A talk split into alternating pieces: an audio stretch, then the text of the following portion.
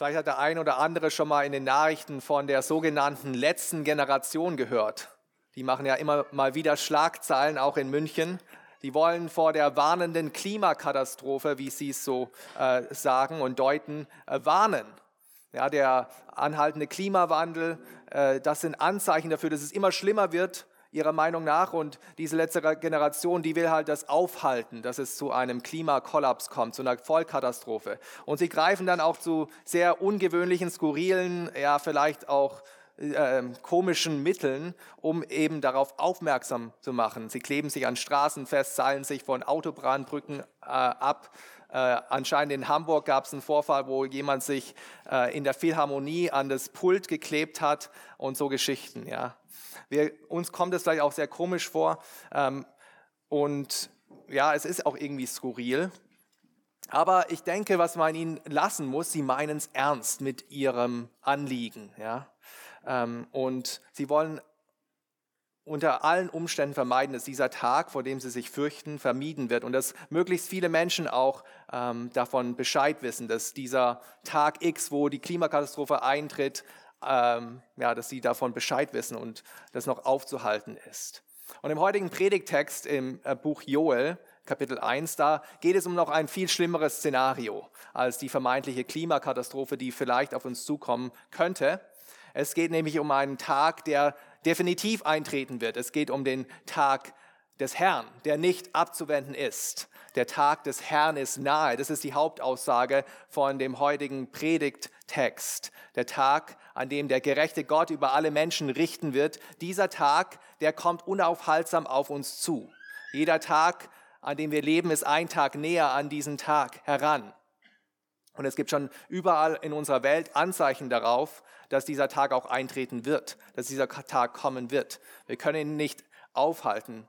Aber unser gnädiger Gott, von dem wir auch schon gesungen haben, der hat uns auch Sachen an die Hand gegeben, wie wir uns auf diesen Tag vorbereiten können, wie wir bereit sein können für den Tag des Herrn. Und darum geht es in, 1, in Joel Kapitel 1, die Verse 13 bis 20. Ich werde diese Verse lesen. Wer eine Bibel dabei hat oder eins, eine Bibel von dem Tisch hinten nehmen will, kann das gerne auch tun und diesen Text mitverfolgen. Es kommt nach den großen Propheten Jesaja, Jeremia, Ezekiel, Daniel, dann kommt noch äh, Hosea und dann kommt schon Joel. Joel Kapitel 1, Vers 13, Gottes Wort für uns heute Morgen. Umgürtet euch und klagt, ihr Priester, jammert, ihr Diener des Altars, kommt her und verbringt die Nacht im Sacktuch, ihr Diener meines Gottes. Denn Speiseopfer und Trankopfer sind dem Haus eures Gottes entzogen heiligt ein Fasten, beruft eine allgemeine Versammlung, versammelt die Ältesten, alle Bewohner des Landes zum Haus des Herrn eures Gottes und schreit zum Herrn. Ach, was für ein Tag! Ja, der Tag des Herrn ist nahe. Er kommt als eine Verwüstung vom Allmächtigen. Ist nicht vor unseren Augen die Nahrung weggenommen worden, Freude und Frohlocken von dem Haus unseres Gottes? Verdorben sind alle Samenkörner unter den Schollen. Die Speicher stehen leer, die Scheunen zerfallen, ja, das Korn ist verwelkt. Oh, wie seufzt das Vieh. Wie sind die Rinderherden verstört, weil sie keine Weide haben. Auch die Schafherden gehen zugrunde. Zu dir, o oh Herr, will ich rufen, denn das Feuer hat die Auen der Steppe verzehrt und die Flamme hat alle Bäume des offenen Feldes versenkt. Auch die Tiere des Feldes lechzen nach dir, weil die Wasserbäche vertrocknet sind und das Feuer die Auen der Steppe verzehrt hat. Gottes Wort für uns, für heute Morgen. Die Hauptaussage dieses Textes ist wie folgt. Der Tag des Herrn ist nahe. Bereite dich darauf vor. Der Tag des Herrn ist nahe. Bereite dich darauf vor. Im ersten Punkt sehen wir die Tatsache, dass der Tag des Herrn nahe ist. Was ist eigentlich dieser Tag des Herrn? Ja, das ist ein feststehender Begriff, der im Alten Testament zum ersten Mal verwendet wird. Zuerst, das allererste Mal taucht dieser Begriff als stehender Begriff im Buch Amos auf. Es war auch ein Prophet, ein paar Jahrhunderte vor Joel. Im Nordreich hat er hauptsächlich gewirkt, so im achten Jahrhundert ähm, noch bevor das Nordreich nach Assyrien verschleppt worden ist. Und es war sozusagen die Blütezeit von Israel. als es noch eine gewisse Ausdehnung, Expansion gab. Und Amos hat aber auch gewarnt vor dem bevorstehenden Gericht Gottes. Israel hat sich aber irgendwie sehr, sehr selbstsicher gefühlt. Sie sind ja das Volk Gottes. Sie äh, wussten, dass Gott irgendwie ihre Feinde schlagen wird, wie früher schon in den in den Zeiten der Väter, nicht wahr, als sie, die Ägypter geschlagen worden sind, als die Kananiter geschlagen worden sind bei der Landeinnahme. Und sie freuen sich irgendwie auf diesen Tag des Herrn. Und Amos sagt dann zu diesen Menschen, die so selbstsicher wirken, die sich irgendwie freuen auf das kommende Gericht über die Heidenvölker. Amos sagt folgendes in Amos 5, Vers 18, wehe denen, die den Tag des Herrn herbeiwünschen. Weil was soll euch der Tag des Herrn? Er wird Finsternis sein und nicht Licht. Sie sollen sich nicht freuen auf diesen Tag, weil dieser Tag wird Finsternis sein und nicht Licht. Das bedeutet sinnbildlich natürlich, dass es ein dunkler Tag, ein, ein Tag des Schreckens sein wird, ein Tag des Gerichts, nicht ein Tag der Freude und des Heils. Und Joel hier in Joel Kapitel 1, Vers 15, der greift diese Idee des Tag des Herrn wieder auf, aber er wendet es nicht auf die Heidenvölker an, ja, Jesaja hat es auch auf die Heidenvölker, auf Babylon angewandt zum Beispiel. Hesekiel wendet den Tag des Herrn auf die Ägypter an.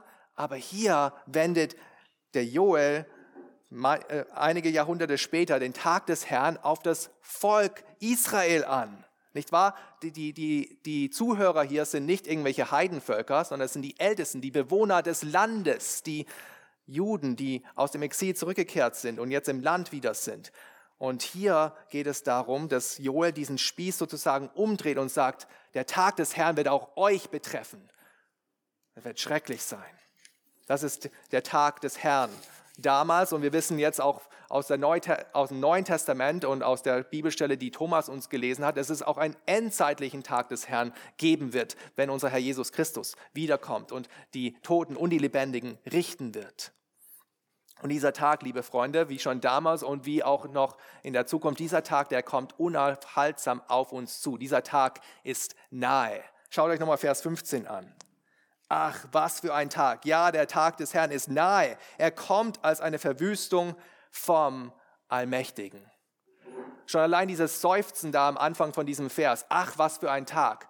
Das ist ein Seufzen von jemand, der diesen Tag erlebt, der diesen Tag durchmachen muss ja, und ich denke, wir kennen das, wenn wir so die Nachrichten uns anschauen oder lesen äh, auf, im Internet oder in auf dem Fernseher, dann hören wir irgendwelche Schreckensmeldungen von fernen Ländern, ja, Hungersnot in Äthiopien zum Beispiel oder Erdbeben in, in, in Indonesien oder Krieg in der Ukraine.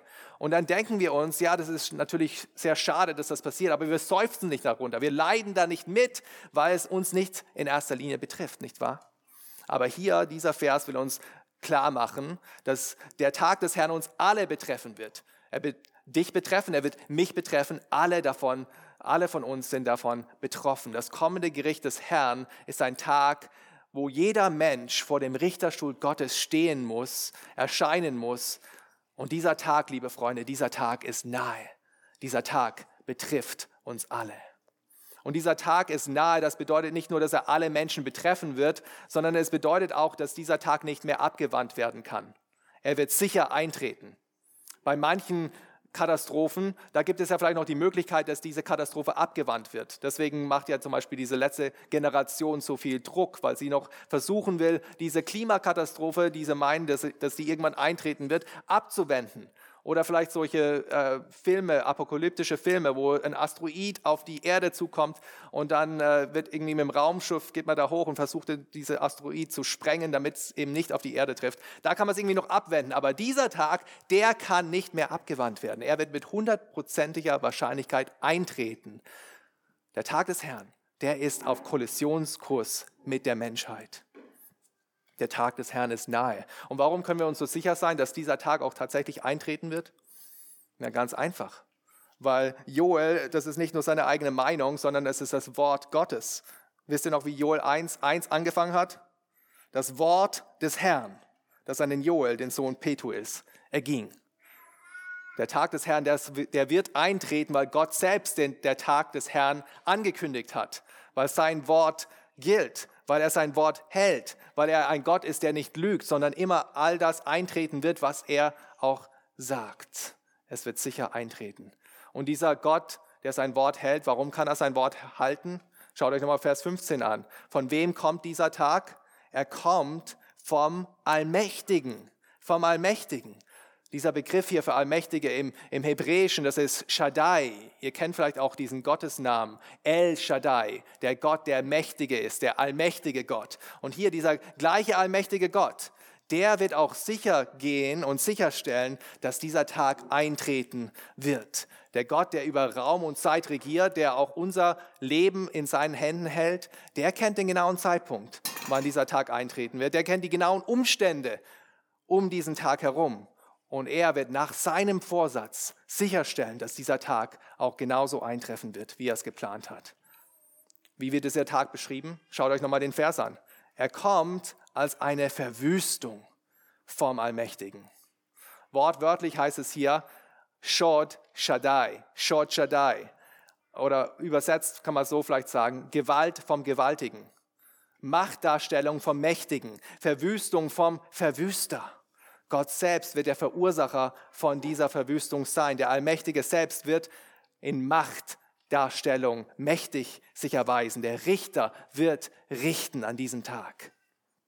Und Freunde, der endgültige Tag des Herrn, der noch auf uns zukommt, dieser Tag wird schrecklich sein.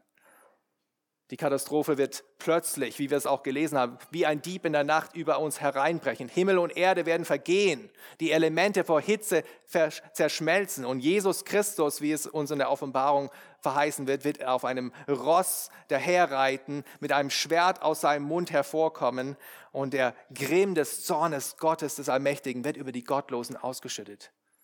Und an diesem Tag wird der auferstandene Jesus Christus, der wiederkommende Jesus Christus von allen Menschen auf der ganzen Welt als der König der Könige anerkannt werden. Und er, er wird die Toten und die Lebendigen richten. Und die Ungerechten, die Gottlosen werden verdammt in die ewige Verdammnis. Und diejenigen, die durch seine Gnade allein erlöst sind, werden in das ewige Heil in Gottes Reich einkehren. Aber es stellt sich die Frage, ist dieser Tag wirklich so nah? Jesus hat doch gesagt, dass noch in seiner Generation all diese Dinge geschehen werden. In der Offenbarung 22, Vers 20, der zweitletzte Vers der Bibel, sagt er, ja, ich komme bald. Hat Jesus etwas sein Wort gebrochen? Hält er sich nicht an sein Versprechen? Hat er diesen Termin auf seinem Terminkalender vergessen? Ja, wir haben es wieder gehört in der Schriftlesung aus 2. Petrus, dass wir nicht nach unseren Maßstäben hier die Zeit rechnen, sondern nach Gottes Maßstäben. Und Gottes Zeitrechnung ist eine ganz andere wie unsere Zeitrechnung. Für ihn ist ein Tag wie tausend Jahre und tausend Jahre wie ein Tag. Und nach Gottes Zeitrechnung wird genau zur richtigen Zeit dieser Tag eintreten. Und der Grund, warum er sich jetzt vielleicht noch Zeit lässt, nicht nur vielleicht, sondern sicher können wir davon ausgehen, dass er sich jetzt noch Zeit lässt, ist, weil er ein langmütiger Gott ist, ein gnädiger Gott ist, der uns noch Zeit und Raum zur Buße geben will. Und mache nicht den Fehler zu denken, dass du noch Zeit hast. Morgen ist nicht garantiert.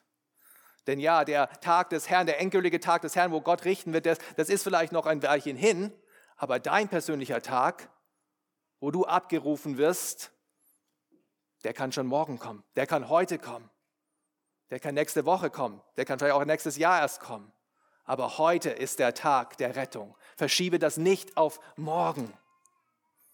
Ein Beispiel dafür, für jemand, der das lernen musste, ist der, äh, der Prediger, berühmte Prediger Dwight Moody in Chicago. Er hat gepredigt am 8. Oktober 1871 und hat dann die Frage gestellt in seiner Predigt, was machst du mit Jesus? Was willst du mit Jesus machen? Und er versicherte dann seinen Zuhörern, dass er nächste Woche ihnen erklären würde über das Kreuz und über äh, die Sündenvergebung durch Jesus Christus. Und genau in dieser Nacht kam dann das große Feuer von Chicago 1871 und hunderte Menschen starben, auch einige, die in, dieser, äh, in diesem Gottesdienst waren. Und Moody bezeichnete diesen Fehler dass er die Menschen quasi auf nächste Woche vertröstet hatte mit dem Evangelium, als ein, den größten Fehler seines Predigerdienstes. Und danach verpflichtete er sich, dass er in jeder Predigt auch den Aufruf zur Buße und zur Umkehr zu Jesus Christus immer integrieren würde in jede Predigt. Und das ist auch der Grund, warum wir hier in diesem Gottesdienst und auch in unseren Gesprächen immer wieder auf das Kreuz von Jesus Christus zeigen wollen, auf die Gnadengabe Gottes in Jesus Christus, dass wir allein durch ihn das Heil haben und äh, vom Gericht Gottes auch dann befreit werden. Oh, lass uns das auch zu Herzen nehmen in unserer eigenen Evangelisation mit unseren äh, ungläubigen vielleicht Geschwistern oder Familienmitgliedern oder Arbeitskollegen oder Nachbarn. Wir wissen nicht, wann wir das letzte Mal mit ihnen reden werden, wann wir sie das letzte Mal sehen werden. Lass uns das zur Ermutigung nehmen, auch da die Zeit auszukosten, denn wir wissen nicht, wann der Tag kommt. Ja, der Tag ist nahe, er ist unaufwendbar, er, er, er lässt sich nicht mehr abwenden und der Tag, der zeichnet sich jetzt auch schon ab. Und da, darum geht es in diesen Versen 16 bis 20. Schaut euch nochmal Vers 16 an. Was heißt es da? Ist nicht vor unseren Augen die Nahrung weggenommen worden, Freude und Frohlocken von dem Haus unseres Gottes? Diese Heuschreckenplage, von der wir letzte Woche geredet hatten, und die Auswirkung dieser Heuschreckenplage, die Hungersnot und der Tod, der, der mit der, der einherging, das sind im Prinzip die Vorboten, die Vorwehen, über den, die uns darauf aufmerksam machen sollen, dass dieser Tag des Herrn kommen wird. Ja, Vorboten zu dem endgültigen Tag des Herrn. Und die Bewohner des Landes damals, Landes damals, die mussten nur die Augen aufmachen, die brauchten nur herumschauen und, und die Verwüstung wahrnehmen äh, um sie herum, damit sie dann auch verstehen konnten, hey, dieser Tag des Herrn, der endgültige Tag des Herrn, der wird auch irgendwann bald kommen. Ja, die, der Tag des Herrn, der zeichnet sich schon ab in den Geschehnissen, in den Ereignissen um uns herum.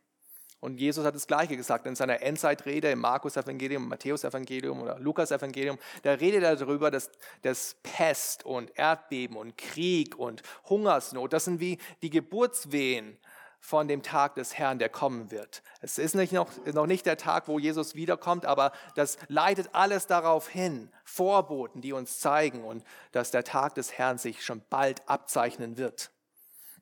In Vers 17 sehen wir hier so eine Art Dominoeffekt, eine Kausalkette von verschiedenen Ereignissen, die aufeinander aufbauen. Verdorben sind die Samenkörner. Die Speicher stehen leer, die Scheunen zerfallen. Weil es keinen Samen mehr gibt, ja, keine Ernte mehr gibt, deswegen sind auch die Speicher leer. Weil die Speicher leer sind, werden die nicht mehr genutzt, dann zerfallen irgendwann diese Speicher, diese Scheunen. Alles ist verwüstet, alles ist zerfallen, kaputt, verheert. Und in dieser Agrargesellschaft, in, in der Gesellschaft, wo die ganze Wirtschaft auch irgendwie ähm, ja, darauf aufgebaut war, dass, dass es äh, eine Agrarwirtschaft war, da merkt man mal, wie, wie wichtig das war für die. Ja, dieses verheißene Land ist verwüstet worden. Gott hatte auch noch davor gewarnt, hatte gewarnt in 3. Mose zum Beispiel über die Verfluchung des Landes, wenn sie den Bund mit ihm brechen würden. Anstatt Hülle und Fülle im Land ist es jetzt Leere und Zerfall. Gott hat seinen Bundessegen entzogen vom Land und hat diese Bundesflüche auf sie ausgeschüttet. In Vers 18 und 20 können wir dann weiter erkennen, wie schlimm äh, die Situation wirklich war. diese Heuschreckenplage, die hatte eine Hungersnot ausgelöst. Und durch diese Hungersnot gab es dann noch eine Dürre, die da hinzukam, die das Ganze noch verschärft und verschlimmert hat. Und die Rinderherden hier, die finden keine Weide, die wilden Tiere können nicht mehr irgendwo ähm, einen Bach finden oder eine Wasserquelle, wo sie trinken können. Aber damit nicht genug, es, es ging noch weiter. Es, es blieb nicht nur dabei mit dieser Hungersnot und mit dieser Dürre, sondern diese trockenen Steppen, die wurden dann durch Wildfeuer ähm, verzehrt. Es ist irgendwie ironisch, nicht wahr? Die Herden, die Tiere, die haben nirgendwo mehr Futter gefunden, aber das Feuer hat genügend Material, um alles aufzuessen, alles zu verzehren. Alles, was noch von den Heuschrecken übrig geblieben ist, wird vom Feuer verzehrt. Auen, Gräser, Sträuche, Bäume, alles verbrannt. Verbrannte Erde. Und ich denke, wenn wir uns die heutige Zeit anschauen, dann kann es auch oft so wirken, als ob wir nur von einer Krise in die andere hineinkommen. Ja, alles baut irgendwie so aufeinander auf, hängt voneinander ab, ob es Pandemie war oder Krieg oder Inflation, auf der Weltbühne vielleicht, aber dann auch im persönlichen Leben. Dass wir nie aus diesem Zyklus der Krisen herauskommen, vielleicht ein schlechtes Arbeitsklima oder vielleicht hat man gar keine Arbeit, vielleicht finanzielle Engpässe aufgrund von den ganzen gestiegenen Preisen, vielleicht ist es Mobbing in der Schule oder Stress auf der Uni, vielleicht ist es die chronische Krankheit oder die Tatsache, dass du Todesfälle in der Familie hast. Eine Krise folgt auf die nächste. Ob auf der Weltbühne oder auch in unseren persönlichen Schicksalsschlägen, die wir haben. Freunde, das sind alles Anzeichen dafür. Alles Anzeichen und Vorboten dafür, dass der endgültige Tag des Herrn bald kommen wird. Dass der Tag des Herrn nahe ist. Jede Krise letzten Endes ist Gottes Warnschuss an uns, sein gnädiger Warnschuss an uns, dass die endgültige Krise kommen wird, dass der endgültige Tag des Herrn, wo Gott alles richten wird, der noch viel schlimmer wird als alles, was wir jetzt vielleicht durchmachen, dass dieser Tag kommt. Ist euch aufgefallen hier in dem Text, wie die Tiere hier personifiziert werden? Schaut euch nochmal Vers 18 an. Oh, wie seufzt das Vieh. Oder Vers 20. Auch die Tiere des Feldes lechzen nach dir. Diese Tiere, die sehnen sich, die sehnen sich nach frischer Weide, die sehnen sich nach frischem Wasser, aber es gibt nichts mehr. Und so sehnen sie sich nach Gott. Und das sehen wir auch im Neuen Testament, im, im äh, Römerbrief. Da, da, da, greift der Apostel Paulus diese gleiche Idee des Seufzen und des Sehnen und des Stöhnens wieder auf. Und er sagt, dass die ganze Schöpfung stöhnt und dieser Vergänglichkeit, die überall um uns herum ist. Das Paradies von Eden ist verloren, das verheißene Land, das gibt es so nicht mehr. Und in, als Auswirkung für die menschliche Rebellion im Sündenfall ist jetzt die ganze Schöpfung, die Pflanzenwelt, die Tierwelt, obwohl die eigentlich nichts dafür konnten, der Vergänglichkeit unterworfen. Und alle, die ganze Schöpfung, die, die, die stöhnt, die seufzt, die lechzt nach einer neuen Welt, nach einer besseren Welt nach Wiederherstellung. Und Freunde, die Reaktion der Tiere hier in diesem Text auf den Tag des Herrn, das soll sich dann auch das Volk, das sollen wir uns dann auch zum Vorbild nehmen. Das Seufzen, das Lechzen der Tiere, das soll auch unser Seufzen und unser Lechzen sein. Ein Kommentator, Bibelkommentator hat Folgendes gesagt, wenn wilde Tiere Jahwe um Hilfe anrufen, wie viel mehr sollte das sein Volk tun? Seufst du auch aufgrund der Vergänglichkeit der Schöpfung, die wir um uns herum sehen? Stöhnst du auch unter der Last von Krankheit und Leid, von Sünde, von Tod? Oh, Freunde, in Christus ist jeder solcher Seufzer nicht vergebens. Denn jeder solcher Seufzer ist eine Sehnsucht nach einer besseren Welt, die eines Tages von Jesus Christus selbst wiederhergestellt werden wird, wenn er alles neu machen wird. Der Tag, an dem Krankheit und Tod und Leid und Sünde nicht mehr sein wird. Ja, der Tag des Herrn ist nahe. Krisen und Katastrophen um uns herum, die bestätigen nur die Tatsache, dass diese Zeit bald kommt. Die Frage ist aber, bist du bereit? Bist du vorbereitet auf diesen Tag? Und das ist unser zweiter Punkt. Der Herr fordert uns auf, bereit zu sein. Wir sehen das, glaube ich, auch in unserer Gesellschaft, ja, äh, dass, wir, dass jeder sich irgendwie vorbereitet auf das, was vielleicht kommen mag. Ja. Man legt vielleicht Geld an äh, für das Alter. Man, es gibt ja auch Leute, die, die sogenannten Prepper, die sich schon vorbereiten auf die Apokalypse, die vielleicht irgendwann kommen wird, auf eine, ja, keine Ahnung, irgendwelche Krisen, die noch kommen. Äh, einige unter uns haben uns vielleicht auch äh, für den bevorstehenden Blackout, der vielleicht kommt, Essensvorräte beigeschafft oder ein Notstromaggregat gekauft. Es gibt viele Möglichkeiten.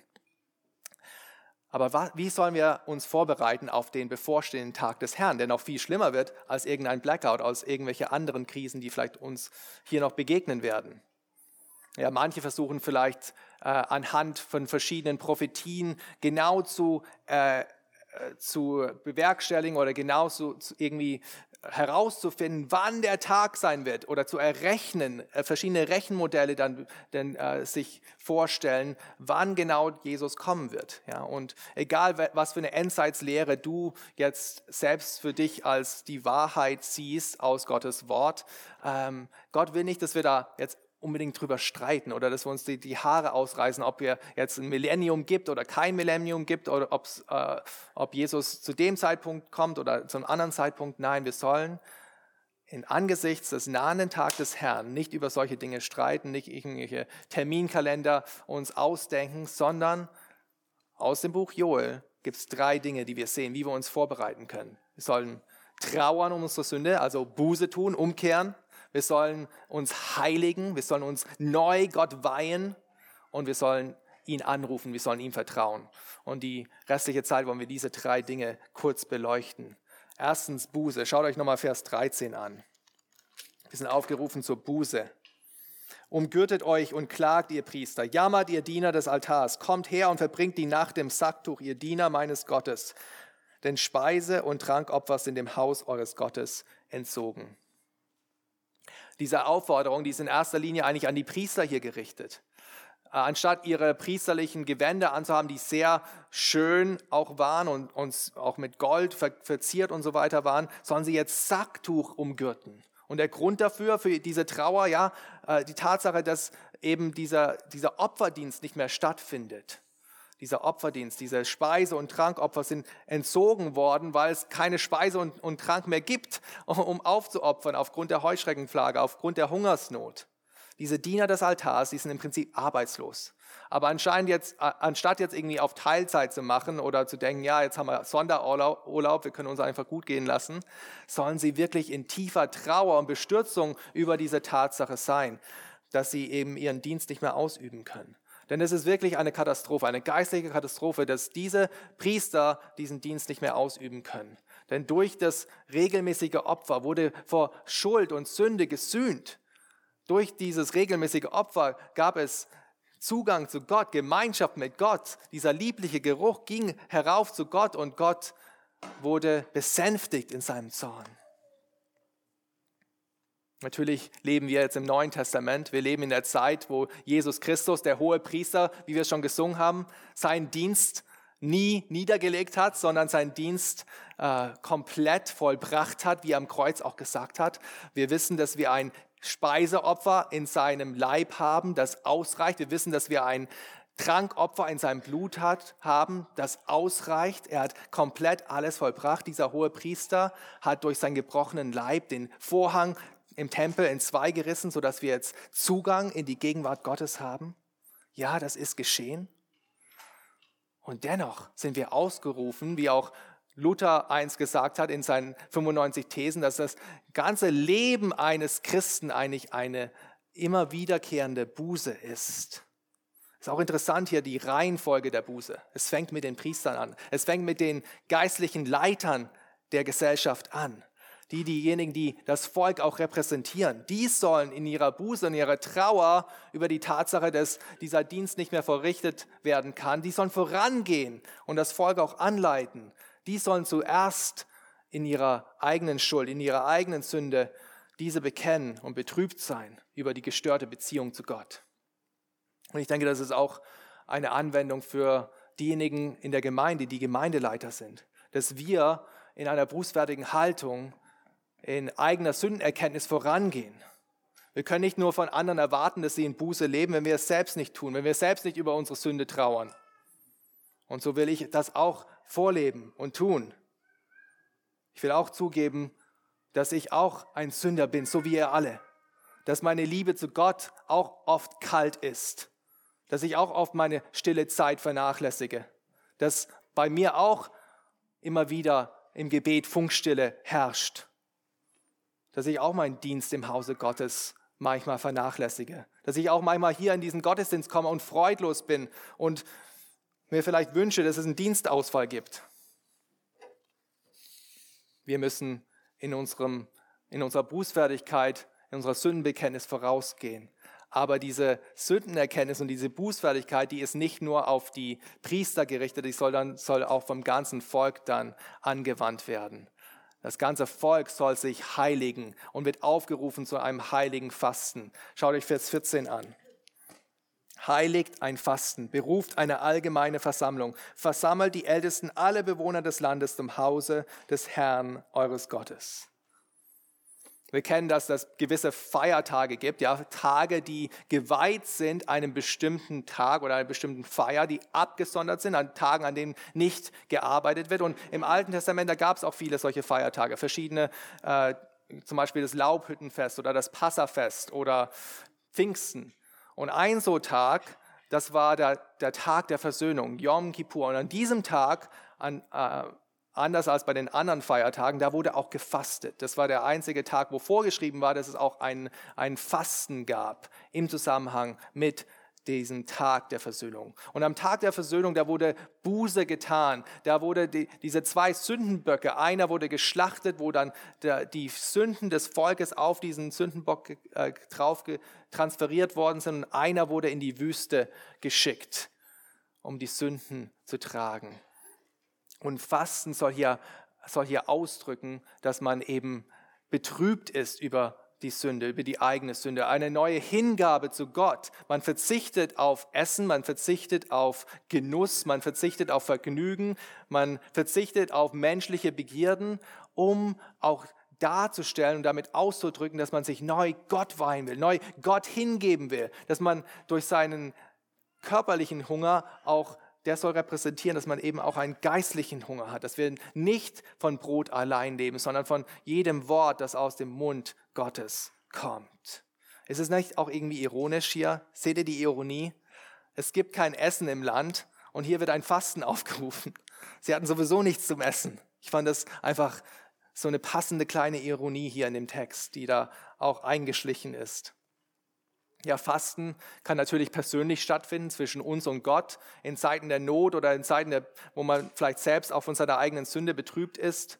Aber es kann auch gemeinschaftlich stattfinden, wie wir es auch hier sehen. Und es, ich denke, es, es gibt immer wieder auch Zeiten im Leben der Gemeinde, wo so ein Fasten gut und richtig ist. Aber dieses Fasten, das, das tut ja auch im Prinzip dafür stehen, dass wir uns neu ausrichten, neu heiligen, dass wir uns gemeinsam versammeln als heiliges Volk, als ein Volk, das herausgerufen ist aus der Welt, um Gott wohlgefällig zu leben, das abgesondert ist. Nicht, weil wir es irgendwie besser sind als andere Menschen, sondern weil Gott uns herausgerufen hat, weil er uns geheiligt hat.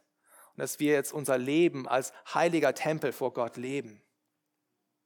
So wollen wir auch jede Woche, wenn wir uns treffen, wenn wir uns versammeln, uns neu ausrichten auf Gott, neu heiligen vor Gott, neu weihen vor Gott und gemeinsam, gemeinsam auch sagen, dass wir heilig dem Herrn sind. So wie die Priester damals dieses Schriftstück hatten auf ihrem Turban, heilig dem Herrn. So sind wir auch heilig dem Herrn, eine heilige Priesterschaft. Und so sollte auch unsere Versammlung, unsere wöchentliche Versammlung, das ist nicht nur so ein lockeres Event, das ist nicht nur hier ein, irgendwie ein Stammtisch oder eine Mitgliederversammlung von irgendeinem Verein. Nein, wir versammeln uns im Namen des heiligen Gottes. Wir versammeln uns im Namen unseres Herrn Jesus Christus, der uns den Zugang verschafft, dass wir überhaupt diesen Gott anbeten können, der uns abgesondert hat. Und diese heilige Versammlung, die hilft uns dann auch in der Heiligung. Die hilft uns dann auch, dass wir ausharren bis zum Ende. Hebräer 10, 24 heißt, steht folgendes. Und lasst uns aufeinander Acht geben, damit wir uns gegenseitig anspornen zur Liebe und zu guten Werken, indem wir unsere eigene Versammlung nicht verlassen, wie es eigene zu, zu tun pflegen, sondern einander ermahnen. Und umso mehr, als ihr den Tag herannähen seht. Wir können nur aufeinander Acht geben. Wir können nur einander anspornen in Liebe und guten Werken, wenn wir uns auch versammeln. Und habt ihr das auch gesehen? In Angesichts der Tatsache, dass dieser Tag des Herrn herannaht, sollen wir das umso mehr machen. Umso mehr uns neu Gott weihen, aufeinander Acht geben, uns zu Liebe und guten Werken anspornen im Kontext der Gemeinde, im Kontext der Versammlung. Wenn wir das tun, sind wir gut vorbereitet auf die Wiederkunft unseres Herrn Jesus Christus. Der Tag des Herrn ist nahe. Gott fordert uns heraus, Buße zu tun von unseren Sünden und uns ganz neu ihm zu weihen, ihm hinzugeben und letztlich, dass wir auch ihm ganz und vollkommen vertrauen. Schaut euch nochmal Vers 14 an. Wie hört dieser Vers auf? Schreit zum Herrn, schreit zum Herrn. Und dann Vers ähm, 19. Zu dir, o oh Herr, will ich rufen. Dieser ganze Abschnitt ist eigentlich ähm, am Be Beginn des Abschnittes und auch am Ende des Abschnittes eingekapselt in diesem Ausruf zum Herrn, in diesem Hilfeschrei zum Herrn. Es ist klar, dass wir hier komplett angewiesen sind auf diesen Gott in angesichts der Tatsache, dass sein Tag nahe ist. Wir rufen zu ihm. Wir schreien zu ihm. Alle, die Priester, das Volk, die Bewohner des Landes, auch der Prophet Joel, alle rufen zum Herrn. Und dieser Ruf, das ist ein Ruf der Verzweiflung, der Hilflosigkeit. Und wir rufen zu diesem Gott, wir beten zu ihm, nicht weil wir alles selbst auf die Reihe bringen, nein, wir rufen zu ihm, weil wir Rettung brauchen, wie wir es auch schon gesungen haben. Der Herr ist meine Rettung. Wir rufen zu diesem Allmächtigen, weil er allein in der Lage ist, uns vor diesem schrecklichen Gericht zu retten, das noch kommen wird. Und die Frage ist, hört Gott diese, diesen Hilferuf des Sünders? Hört Gott diesen Hilferuf des hilflosen Sünders? Und die Antwort findet sich auch im Buch Joel. Schlag mal eine Seite weiter zu Kapitel 3, Vers 5. Kapitel 3, Vers 5. Und es wird geschehen, jeder, der den Namen des Herrn anruft, wird gerettet werden. Das ist die Zusage, die wir haben, dass Gott diese, diesen Hilferuf auch hören wird und auch retten wird. Er wird nicht zusehen, wie jetzt jemand hier im Wasser treibt und seine Hilfe nicht anbieten, sondern er wird kommen, helfen, retten. Und wenn du noch nie zu diesem Gott um Hilfe gerufen hast, dann frage ich dich, was hindert dich daran? Du kannst dich nicht selbst aus deiner tiefen Not retten, von der wir auch vorhin gesungen haben. Du kannst nicht in deiner Eigengerechtigkeit gerecht vor diesem Gott stehen in seinem Gericht. Nein, ruf zu ihm.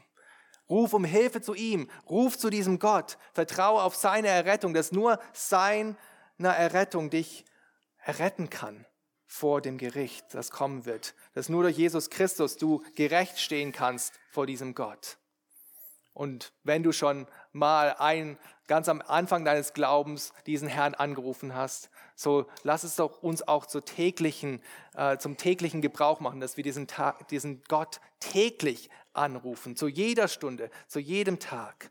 Dass wir in kompletter Abhängigkeit zu diesem Gott leben. Dass wir all unsere Nöte diesem Gott bringen, der uns hört. Wenn wir überwältigt sind von den, den Dingen in unserem Leben, die uns einfach überwältigen scheinen, dann schrei zum Herrn. Wenn du in Versuchung steckst, wo du denkst, du kommst da nicht raus, rufe zum Herrn. Wenn dein Glauben irgendwie schwinden will und du an den Verheißungen Gottes zweifelst, ruf zum Herrn. Der Tag des Herrn ist nahe. Wir bereiten uns davor, darauf vor, indem wir Buße tun, indem wir diesen Gott uns neu weihen, unser Leben neu auf ihn ausrichten, uns ihm neu hingeben und indem wir ihn bedingungslos vertrauen zu ihm rufen in jeder Notlage, in der wir uns finden. Dieser Tag, der rückt immer näher. Bald müssen wir alle vor diesem Richterstuhl Gottes erscheinen. Und die Frage ist, bist du bereit? Amen. Lasst uns beten. Ja, himmlischer Vater, wir danken dir für dein Wort. Wir danken dir, dass du gesprochen hast. Wir danken dir, dass du uns vorgewarnt hast, dass dieser Tag kommen wird. Dass du uns nicht im Dunkeln lässt darüber, und dass du uns auch einen Ausweg gibst, wie wir deinem Gericht entrinnen können. Wir müssen selbst nichts tun, wir müssen glauben. Wir müssen lediglich auf, auf den hoffen, der schon alles getan hat.